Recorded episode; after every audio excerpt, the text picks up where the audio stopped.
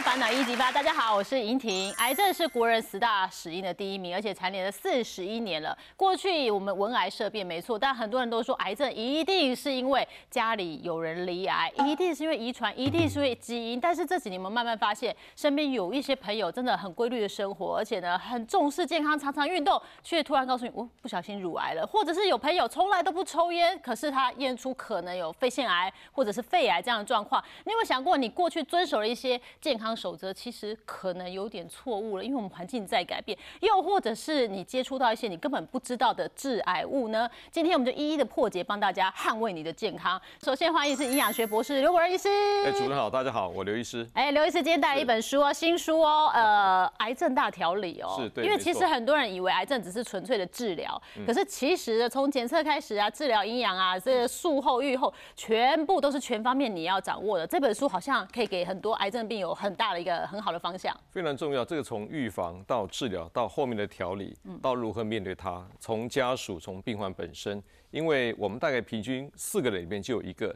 中期医生会碰到癌症，嗯，所以这是一个全球的问题，所以这个是大家可能可以参考的一个书籍。对，好，不是只是说我去治疗去对抗它，没那么简单。连你三餐要吃什么都帮你做好食谱了，你自己做的，哎，都我自己的做的。等一下，我们愿闻其详哦。还有欢迎我们第二位好朋友，我们华尔街操盘手邱尚老师。主持人好，大家好。哎，这个今天算是我们现场蓬荜生辉，两位畅销作家在我们现场。所以其实阙老师，我发现你不止会挑呃教我们来提高我们的银行存折，健康存折在你心中也是排名很重要。对，它是银行数字中的一啊，一没有了，后面的零都没有意义啊。就算你银行里面好几亿，那个零就没有了，对不对？好，那很重要一件事情是，其实阙老师是因为过去自己没有很重视健康，曾经有过一段。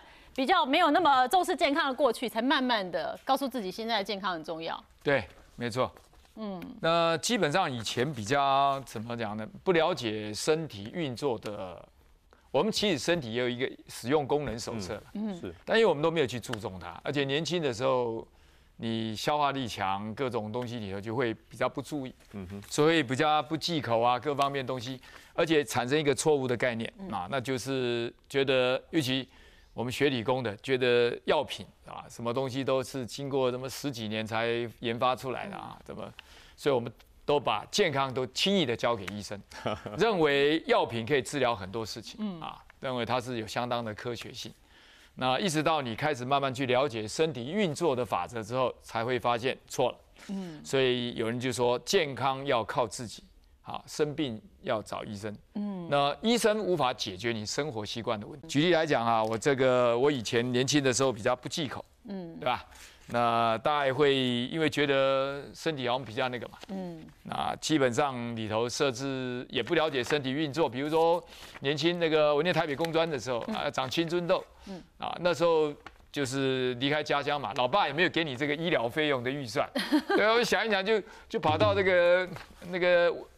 就是保健室去骗抗生素 啊，对啊，那因为以为说它功能性，如果说现在了了解的话，我相信我这个那时候的抗生素像吃维他命一样，我相信一定多少伤到身体，哎，那个就是无知啊，那就是因为你没有去了解的，但你了解的时候，包括抗生素都会扑杀小肠菌，嗯，对不对？那而且那时候又为了要出国嘛，啊，甚至觉得说这个应该。出国之前整理一下啊，就打了一个，比如关节有时候觉得有点不太舒服，就仗着自己身体很好就去。医生说那打个关节镜看看呢，看看也没什么事，嗯，对不对？但白折腾了，包括还有一些什么啊静脉曲张。后来我认识的医生朋友就说啊，如果我是你，根本就不会去动那些手术。哦，那这些东西都是怎么仗着年轻的时候不太注重，嗯，啊，那慢慢现在会调整了啊，就是会开始比较多膳食纤维，啊，那。大概有十年后，我太太过世的时候，哎，开始会注重膳食纤维，嗯，但是少油、少油、少盐。但是那这几年呢，开始慢慢注重，哎，不也不对，少油好像也是不正确的一个做法。哦，哎，因为油油脂是一个很重要的东西，嗯，就开始当你去了解身体怎么运作的时候，就开始会注重，嗯，那就开始会很大的改变。比如说我在尝试，最近在尝试，最近的生活模式是这样，对，早餐我比如说有时候因为。我还要处理美国的事情嘛，起得比较晚。嗯，那如果早餐跟中餐又靠得太近，那我的就又又那个，所以我早上有时候用防弹咖啡，啊，那让它比较靠近中午的时候。啊，那那天呢里头，比如说我就吃了那天的中餐，我就用两颗蛋啊，坚果啊，油醋酱。啊，然后再加上蔬菜水果，那这种结果下来啊，嗯，会产生很好的效果。因为很简单，而且做得到，就看你要做，你不做而已哦。所以今天刘医师也带来很多个案跟大家分享，有五招教你要怎么样跟癌症 say goodbye。第一件事情是地中海饮食。刘医师，什么叫做地中海饮食？呃，地中海型饮食，有一次我演讲说，我不是叫你搬到地中海国家去住哈，去那里吃饭。它的很特色，因为全世界的文献研文就非常多，就是在那个地方附近的国家，哎，奇怪，他们这地方的离癌率降低非常多，他的心血管疾病的罹患的风险也降低非常多，所以呢，我们就把那个那个饮食的形态叫地中海型饮食的形态，好，OK，那当然呃，它有很多的，它这个好油嘛，它一定是它那是以橄榄油为主，因为橄榄油里面叫油酸，油酸我们叫是单元不饱和脂肪酸，嗯，我们现在很多调味油是我们要六太多，六太多是容易发炎的油，好，那但大量的蔬菜水果，然后呢，肉尽量是比较偏白肉，或者是一些哦，这个像鱼肉比较多一点点。然后当然呢啊，比较呃，这个像一些适当的乳制品，哈，不要啊一点红酒。我特别强调酒这东西，我每次演讲讲红酒，也可以吃红喝红酒。我说你如果喝酒脸会红的人，不要去喝，因为它会容易导致一些，因为假设你的这个酒精代谢酵素不够，反而会增加一些口腔咽喉食道癌。哈，那另外呢，一些天然的谷物啊，尽量不要精致化的。少量的坚果，这种大概就属于地中海型饮食形态。这在很多研究发现，这种饮食形态长期啊用这种话，可以降低大肠直肠癌、乳癌、子宫内膜，还有一些我们像射物腺癌的风险。嗯，所以我们今天就准备了一桌丰盛的，我觉得这个其实很容易准备哦。OK OK。不过光是就油的部分，很多人就会好奇，因为现在市面上可以买的油很多，你不知道这是好油是不好的油，所以有没有一个选油的一个基准？呃，基本上我刚刚提到，好对人健康的油比较好的话，就是除了我们讲鱼油欧米伽三脂肪酸，另外就是欧米伽九叫单元不饱脂肪酸哈，里面叫油酸。嗯，那橄榄油是很标准的，它大概占了百分之七十三左右。是，我们如果台湾都可以买到好的，像苦茶油、茶籽油来讲，它占了百分之三三把八十三也是非常好的哈。哦，这么高。另外，那阿巴卡的洛梨油百分之五十三也不错。嗯，如果你呃像有些玄米油来讲，百分之四十二也是不错的哈。但是，我觉得大概如果到七十 percent 以上，橄榄油或好的品质的苦茶，大家都可以考虑看看。好，那如果以这种地中海型饮食形态，那小编呃，我们的计划非常辛苦准备这东西哈。当然各位自己评估一下哈。譬如他有这个生菜来讲，它里面当然有洋葱啊、节瓜一些生菜哈。那我们来蛋白质非常重要。对。好，譬如说，假设有蛋白质来讲，我刚才讲过，像鸡蛋就很好了。好，你讲鸡蛋来讲，但你要自己看自己的量。嗯。我们讲我水煮蛋啊，你把它然后切了就啊，就啊倒进去，很简单哈。这个一天我们吃一两颗蛋其实还 OK，安全。好，那蛋白质蛋够不够？其实如果不够，你可以加。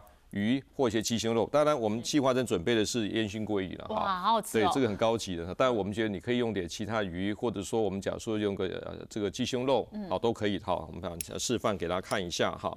那进去，那不要忘记了，我们五颜六色的这些，我们讲哈，什么红色的茄红素，这个哎哎小番茄是不错的搭配哈。是。植化素大概是我们身体里面抗氧化非常重要的来源。嗯。你要讲到一个重点，我们人都会老化哈。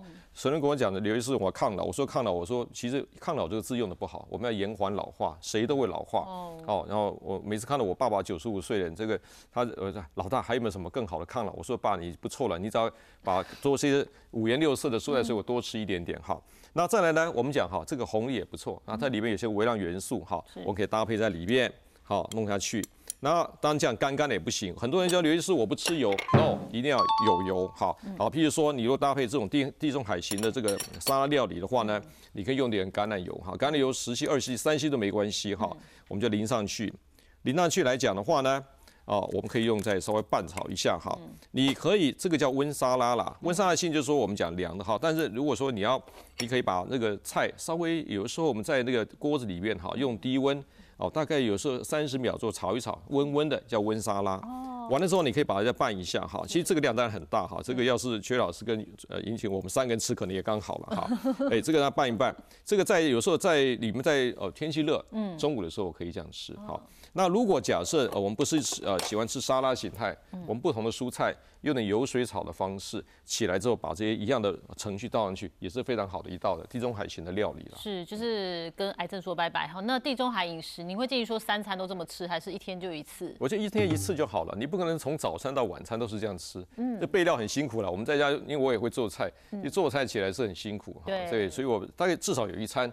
我们常常讲，如果假设我们是上班族好了，你早上就是假设无糖豆浆啊，一颗水煮蛋，也许半颗芭辣苹果，然后呢啊加点黑芝麻粉就非常好了。是。你可能中餐也也许来这么一道，或晚餐来这么一道，另外一餐你方便啊，这个像自助餐，你挑一些一半的蔬菜，四分之一的这个蛋白质，然后四分之一不到的这些我们讲碳水，也就很好了。对，就是一碗半煮熟的蔬菜，对，然后配点颜色吧，哈，蔬菜也有深绿。你尽量就当令的好，那不同颜色的蔬菜。像花椰菜啦，呃，大小白菜、青江菜什么都可以。嗯，然后如果想吃点淀粉，可以。可以可以，其实不吃淀粉会容易忧郁症啊。哎，这个是确定的哈，这个在国外研究，通通不吃淀粉的很麻烦，因为其实我们在很多的这种，包括你要合成肌肉，也需要少量的淀粉，那个糖。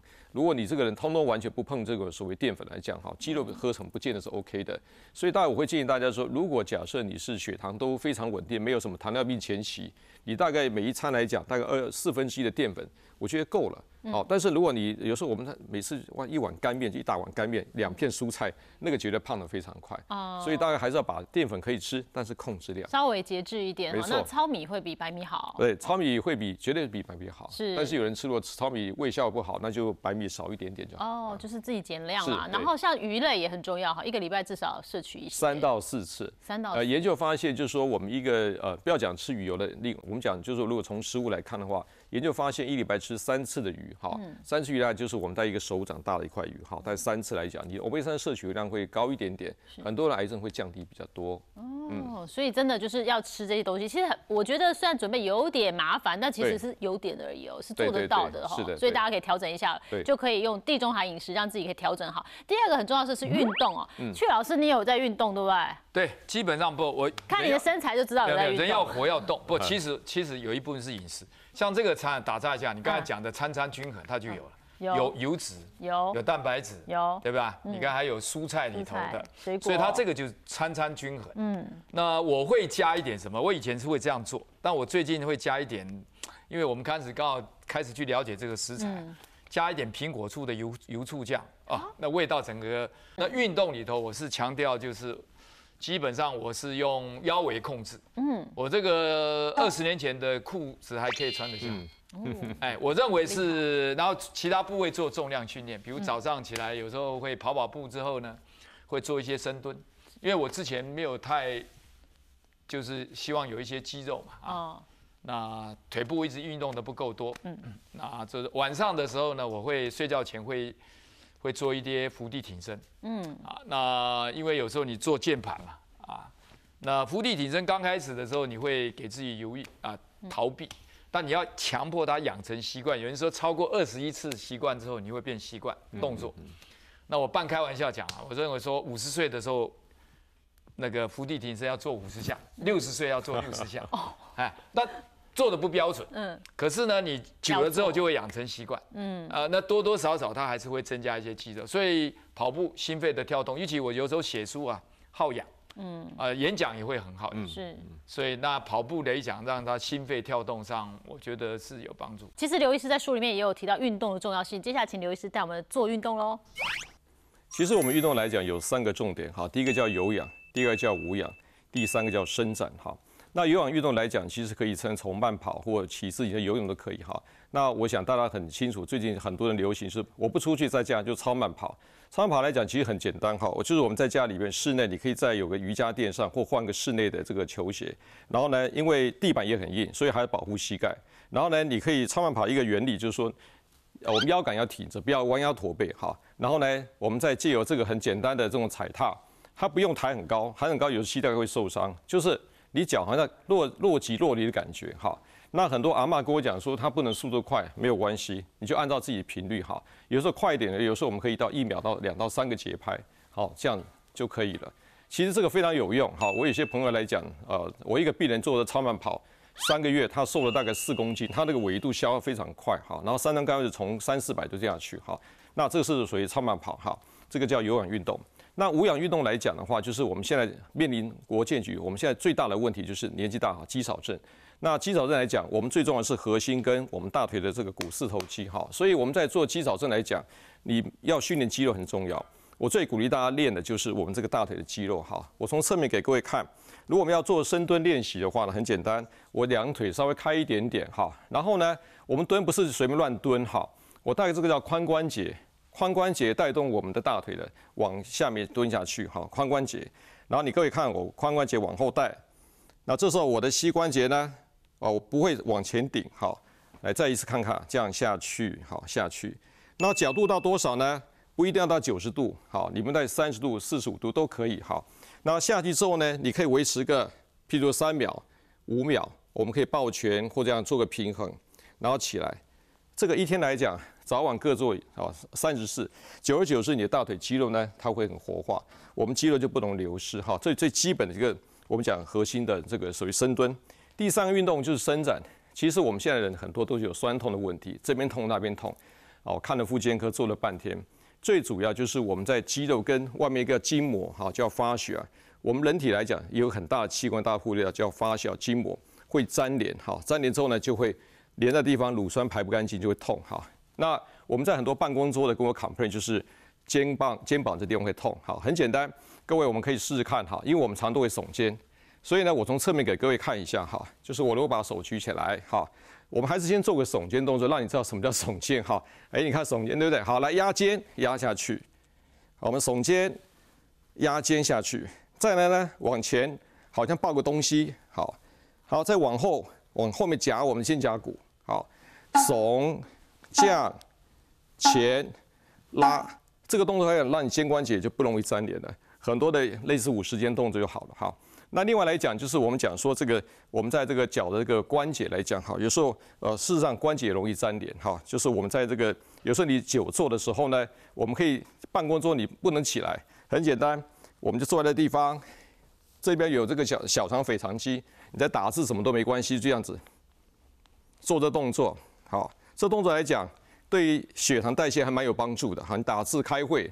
好，比如说跟老板开会，但是你不要动作太大哈，就这样子哈。这个动作一个让我们这个伸展小肠肌的这个呃小腿的肌肉有获得一个舒展的方向哈。所以这几个动作提供给大家参考一下。好，我们要远离癌症，还有一件很重要的事情，可以做断食哦。啊？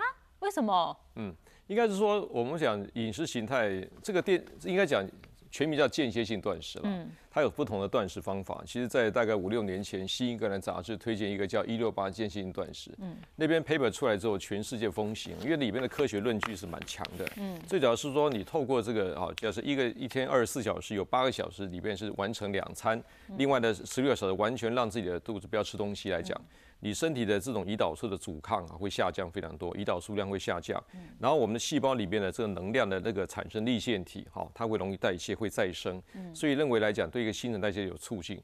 然后有些发现，如果假设从这个渐进断食来讲，确实也可以减少一些致癌物的产生。是。那当然，我我觉得如果渐进断食，很多人是像我以我来讲哈，我如果不吃早餐，我会受不了。哦，对对对，所以我我很多人说，那刘医生呢，我如果没法做间歇断食，我说你是规律三餐做减糖就好了。减糖就是说，我们刚刚也跟邱老师谈过一个事情，很多人是不吃早餐，因为长期不吃早餐还有风险呐。以前我们谈过，会增加胆结石的机会，会有些会心血管风险反而增加一点点。所以假设你真的不能适应所谓一六八纪念性断食，你用减糖规律三餐，嗯，餐中间如果没有血糖的问题，吃点水果就算了，那尽量我们的一些甜点少吃，尽量就不吃。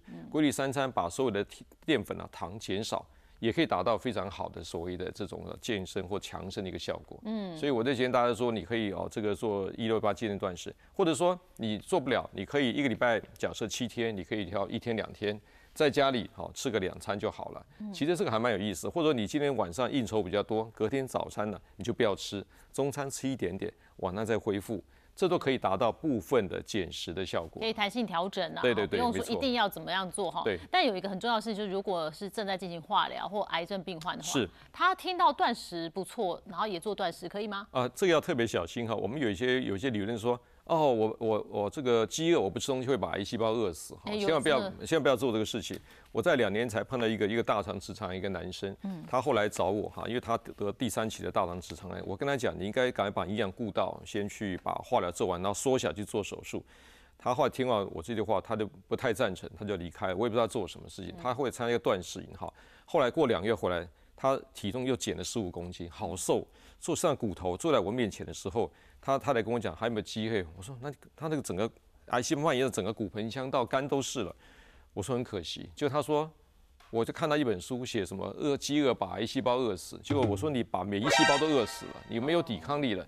所以千万不要做这个事情。我们在尤其这个生病的时候，要治疗期间，营养特别重要。你要营养充足之后，你的免疫细胞好，才能协助你抗癌。好，所以这个一定要特别小心。对，因为你身体要打仗啊。没错，没错。我们要对抗癌细胞。是。你把自己都给摧毁了。没错。所以要注意哈。是。然后再来就是戒烟酒啊，少成药。很多人都说啊，不舒服就吃个，这都减少。然后减压也非常重要哦。嗯。国外的研究发现，哈，如果长期压力来讲，会增加很多肿瘤的这个状况，哈。我们确实看到很多的生病的朋友来，就是其实我常常在诊间谈了之后，他们常常掉眼泪，之前压力都爆表。那很多我我觉得为什么现在有些癌症年轻化，我们去归归到环境因子来讲也好，归到 PM2 导致的肺腺癌增加也好，但是我们持续的发现，其实大家很多的麻烦的这个事情呢，一直往自己身上扛塞。就导致我们压力太大，压力太大的时候会导致我们肾上腺的皮质醇啊会急速分泌增加。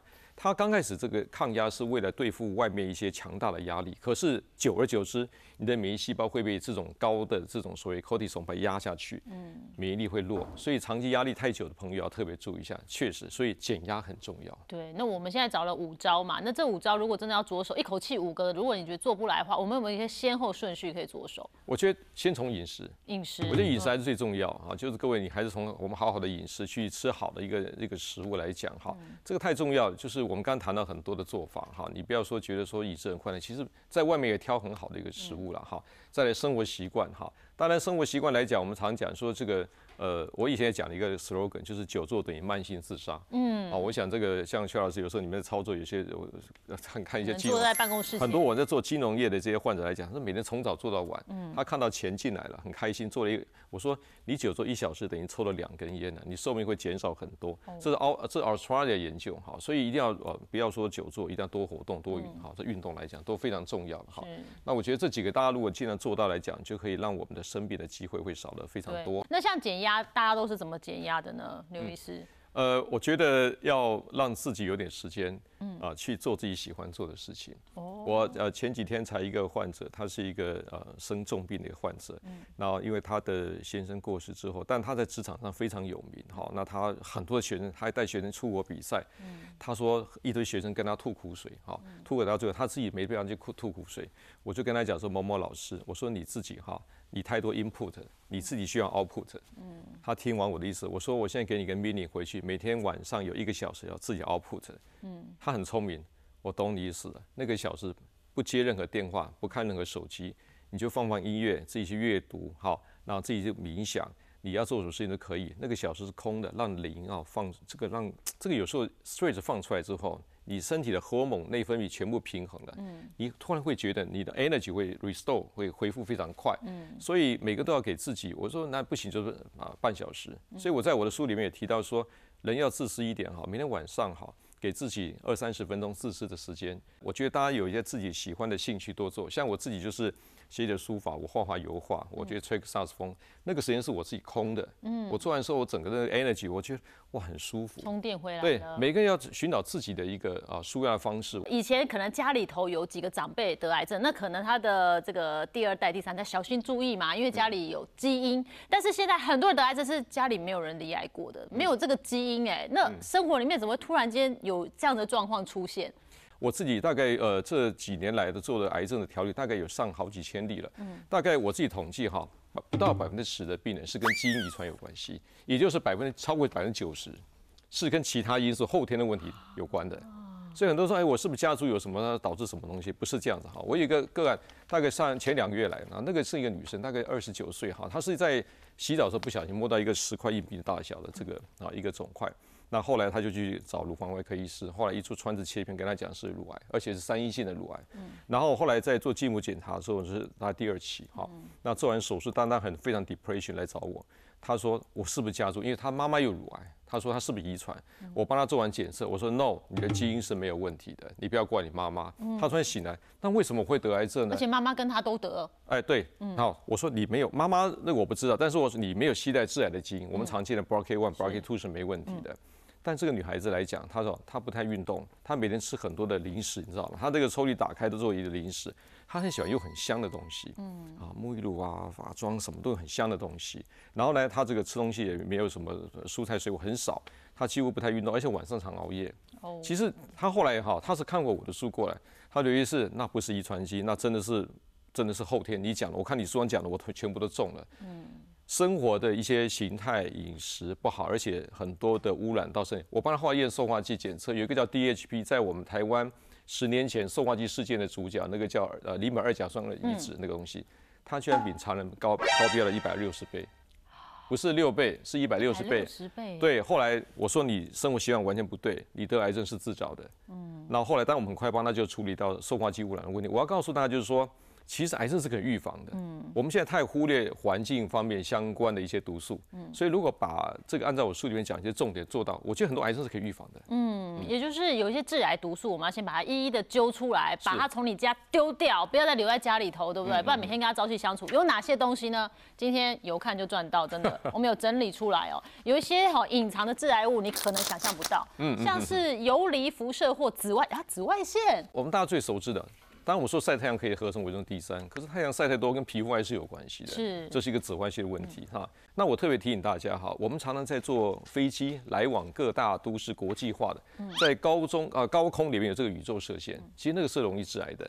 他们国外做过研究，其实长期在跑国际线的空姐，罹患乳癌的机会会比较高。哦，是。所以如果说你是偶尔跑是没有关系，长期跑要特别注意在高空这种所谓宇宙射线、辐射线的问题。但是如果是空姐啊，她的生活真的常常在国际间飞来飞去，那她下飞机有没有什么具体的防范的方式？一定要多吃蔬菜。然后呢，尤其是一些海带、紫菜东西，可以多吃一点点。它里面带碘的物质可以帮我们把一些游离辐射东西去带掉。哦，因为像我们有时候出差，有些人啊，哈，也是跑很多国家的哈，这个可以透过吃来调整。还有第二个是环境荷尔蒙哦，会致癌。对我们讲什么叫环境荷尔蒙啊？有人叫塑化剂，其实就是内分泌干扰因子。是，你知道现在环境上很多，从刚刚讲的塑化剂，还有很多我们很香的东西啦，定香剂。定香剂，它是很厉害，它会模仿我们身体的激素。嗯，比如在女生来讲，她会模仿雌激素，嗯，然后去刺激我们的器官，导致乳房的病变，导致子宫内膜的呃变化，卵巢癌。嗯，我们男生也不要太高兴，男生来讲，他模仿去刺激我们的射物线，容易导致我们所谓射物线肿瘤。是，对，是都都是环境荷尔蒙，所以所以干扰因子太多了，所以大家特别小心，这非常容易碰得到。对，那甚至这一种定香剂，是不是有些小朋友接触多了，性早熟？对，没错。我们现在来讲哈，其实 DHB 这东西来讲，不是光癌症哈，其实在我们小孩子来讲也要特别小心。我那天上个月才一个一个五岁的一个小女生，妈妈带她来找我，是因为她开始长乳房开始凸出来。你说五岁？五岁小女孩，好紧张哦，太很紧张。然后她还在呃小儿内分泌科做了非常多的检查，通通正常。她因为看过我书带过来，我一帮她查，她抽血，她做那个小便受化剂很高，她很喜欢玩很多那个塑胶玩具。然后那种我们在做一些小朋友做劳作哈，粘胶啦、粘着剂哈，那粘土什么东西，这个你想什么叫塑化剂？就让它塑化软化的东西，可能经过皮肤吸收，都要特别小心一下。是，所以小朋友如果有一些性早熟的现象，真的要及早调整，而且搞清楚那什么东西会致癌。来，对，皇上，我真的，我我我真的就是随手跟同事拿一拿，都可以拿到这些可能会导致癌症的东西。可是这些东西。很夸张哎，好，这不是大家人手一罐吗？就是在家里的梳妆台啊，是，然后厕所啊，对，香吗？OK，好，我同事买的太香了。因为像我们在任何的东西，不管是什么沐浴乳啦、香水啦，好，或者防晒乳，好，等等，好，或者你在很多地方工厂的很香的东西，它里面有些定香剂，定香剂很多这种 DHP 啊所构成的，什么定香剂会把你香定住，让它可以维持很久。你看看，如果假设我们应该每个月花香。但是花没多久就就就味道就没了嘛，嗯，所以定香剂要特别注意一下。但我特别强调，不是所有的产品都有所谓定香剂，你必须要去问哈。那那第二个来讲，就是你看你手拿那个就是热感应纸好了，热感应纸基本上来讲哈，我们讲热感应纸是这样，就是它我们在过去它有为人诟病是双分 A 啦，好，那现在基本上来讲，现在就是呃我们台湾去换成什么双分 S，可是要特别注意一下哈，不管双分 S 双分 A。都是双分类的东西。分类来讲，它也是会模仿我们的这个内分泌啊，对一些啊细胞的接受就会刺激。所以如果假设你哦，我们在常常很多在超商的店员啊，或在处理一些账务的哈，如果你摸到这个东西来讲，务必啊完了赶快洗手，不要抓了东西抓一个这个薯条啃一啃，然后抓炸鸡吃一吃，它里面上面染的东西都进去了。对，因为这真的。非常容易碰到，对，很容易碰到。像你买彩券也是啊，对对然后发票啊，这些都是。我我特别强调，不是摸一下完那就中标就打一针，不是这意思，而是长期累积，然后又进口，所以你必须摸到这些东西来讲，就是可能要洗手再吃东西。那当然，另外你还有一个有没有新的衣服？新的衣服怎么会？因为真的很多人就是。呃，我我特别强调一个东西，为什么常讲说你买了新的衣服回去洗过再去穿？好，是因为。很多新的衣服材质里面有一些人机分或人机苯分。在过去，我们台东市在将近十年前曾经去测量过，呃，这个小学他们的这个新的衣服挂制服，很多人机分。是。那那个时候来讲，当然就花然哈。当然，你买的衣服来讲，如果你直接穿，你没有去把它洗过再穿的话，长期下去，它的人机分会经过皮肤吸收，它一样会刺激我们内分泌器官。我我有一个有一个患者是男生，四十一岁，他在得射物腺癌。他他因为他血尿去得射物腺癌，被诊断之后很很莫名其妙。嗯，他也不抽烟不喝酒，哈，后来我就跟他太太聊了半天，他我突然问我一句话，于是我现在每次买一堆内衣裤买什么？他回去他说不用洗，直接穿，洗一次浪费水。我说啊，你最近干这种事情？对呀，我说后来我帮他测他血那个尿液的这个人积分的这个那浓度非常高。会致癌，所以我们大概就是买了新的衣服回去，拜托先经过第一道程序洗过再穿，就会减少很多人积分的这种铺路了。哇塞，而且它的那个测指数会高非常非常多。对对，我们从尿液就可以测出来这个各种环境荷尔蒙、塑化剂的污染。可是有一些衣服很贵，洗一次好像少穿一次，会越来越皱。所以我也要这样洗吗？我我只能讲说，就是如果假设你有内里内衬，好，就是你要外衣倒不见得啦。如果你是要贴身衣物，务必要先换洗过，要比较表。尤其。那位患者他又是内衣裤直接贴身这么贴身，对，这样不好。那你可能里面穿一个内搭，哈，稍微隔掉好一点点。对，那如果真没办法，像你可能有时候要穿人家赞助的衣服啊，像主播会穿，那这个唯一的方法就怎么样？当然洗澡是 OK 了哈。我说随时哈要多喝水，但我会谈到多喝水来讲，你可以把很多塑化剂通过机呢，它是一个呃，它是一个呃水溶性的，它很快排掉。好，所以一般它跟中立组不太一样，所以塑化剂多喝水。多吃我们讲十字花科的蔬菜，它一定可以把这个代谢物排得更快一点点。哦，所以其实饮食也很好。对，那如果洗澡的话，刚刚你已经讲到，我们已经不涂那很香的乳液，那我当然也不要用很香的沐浴乳啊。那对，我要用什么洗会更好？肥皂最好。肥皂最好。肥皂最好，肥皂不太会有。不要挑那很香的肥皂。哎，当然基本上肥，你你要记得哈，我们在用沐浴乳来讲，当然有时候呃很多厂商生宣称沐浴乳是没没有致癌的风险，那我们也不觉得不要说危言耸听了哈。但是有时候它。定香剂加的太多，确实 DHB 太高的话，那要小心呐。所以肥皂比一般来讲比较少会加这种东西了。是，所以用肥皂洗反而最安全，最安全哈。那隐藏的致癌物还有什么呢？看看。感染是什么意思？感染来讲哈，你知道很多的细菌病毒会致癌的。嗯，我们呃大家知道，我们常有些人的胃酸逆流啊，去看个医生，突然给你诊断说是幽门杆菌。嗯，幽门杆菌跟胃癌是有关系的。是，我们台湾的自己统计来讲哈，大概台湾的幽门螺旋杆菌带源率可以到百分之三十哈。但是如果假设你有幽门螺旋杆菌，你终其一生罹癌的机会增加胃癌哈，大概二到三 percent。所以这是要小心的哈。那当然，B 肝、C 肝大家很清楚的，这个 B 肝、C 肝跟我们的肝的硬化跟肝癌也是有关系哈。所以一般我的患者，如果说假设你是有呃从来没有有 B 肝的问题，那是不打疫苗那样有抗体。好，那 EB 病毒跟最有名的就是鼻咽癌。啊，这个有时候间空气啦，这个呃污染得到，在鼻咽腔的一边多好，就会有问题。那 HPV，我想大家很熟悉，从最早的我们讲这个，它跟子宫颈癌疫苗有关。后来我们在十几年开始，全世界说子宫颈癌疫苗嘛，就打 HPV 嘛。对。现在已经不是光限定女生，九岁到四十五岁来讲，只要是男生女生都打 HPV 疫苗，它可以预防口腔咽喉食道癌。因为这种所谓的菜花病毒嘛，我们讲 HPV 病毒来讲，它跟呃生殖道的这些所谓的啊，跟肛门癌、阴茎癌、跟口腔咽喉是都有关系。嗯，那其实这个我们后来发现很多的这个咽喉癌的病人，不是光烟酒的问题，嗯，它跟 HPV 是有关系。是，所以这感染讲确实有可能哦导致癌症。呃，那应该这么说，很多人都觉得我自己生活习惯是很良好，然后我也很运动、很健康，然后我生活也不复杂，所以嗯，有必要去打这些疫苗。你的问题很好，其实。呃，以前问说，哎，那我假设我都没有什么任何性伴侣，我要打 HPV 吗？事实上，理论上，如果你通没有，那不打就算了啦。嗯。但是其实过去研究发现，在公共的场合，你会安污染到，所以先洗三温暖啊，很多的病毒会经过你坐在的地方，对，掏耳朵都会进去。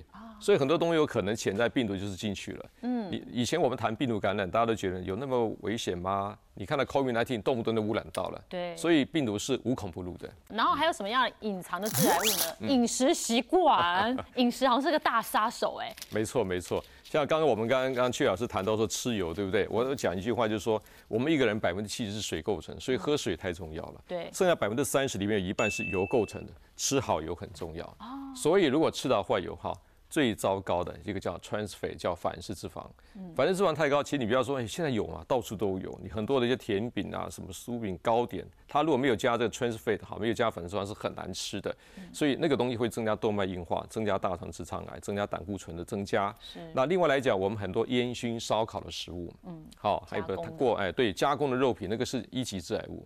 腊肉、火腿、培根、香肠。不过我这边特别提到一个事情啊，有人说刘医师你不吃香肠吗？有，我们家过年的时候，妈妈会弄点香肠。然后有一次我跟我妈讲说，香肠少弄点，我妈就跟我讲一句话。啊，离开了，吵死啊！说那过年都不能吃，那个不能吃。讲我说妈，后来我乖乖的在厨房，我就不讲话。那但是呢，我妈就过年大家吃一点点。但是平常如果一天到晚吃香肠、腊肉、火腿、培根的，要特别注意一下，它真的会增加致癌的机会哈。那当然红肉太多，这个也是 IARC 他们定义的。所以我在讲说什么叫太多。你不要每餐都吃牛肉面啊，什么吃牛排？你说一个礼拜吃一到两三次的红肉，我不会觉得有太大问题。你就是目标不要说不食人间烟火，对对对对对，人间烟火。对对，大家多吃蔬菜。哦，可以把它抵消掉吗？一定可以。譬如说你这餐讲的吃个啊猪排，猪排饭，好，喂，拜托蔬菜加三份，你的它里面的红肉会因为经过纤维的这种消啊这个稀释，而且经过纤维的蠕动会排得很快，所以毒素会少很多啦，是这样子。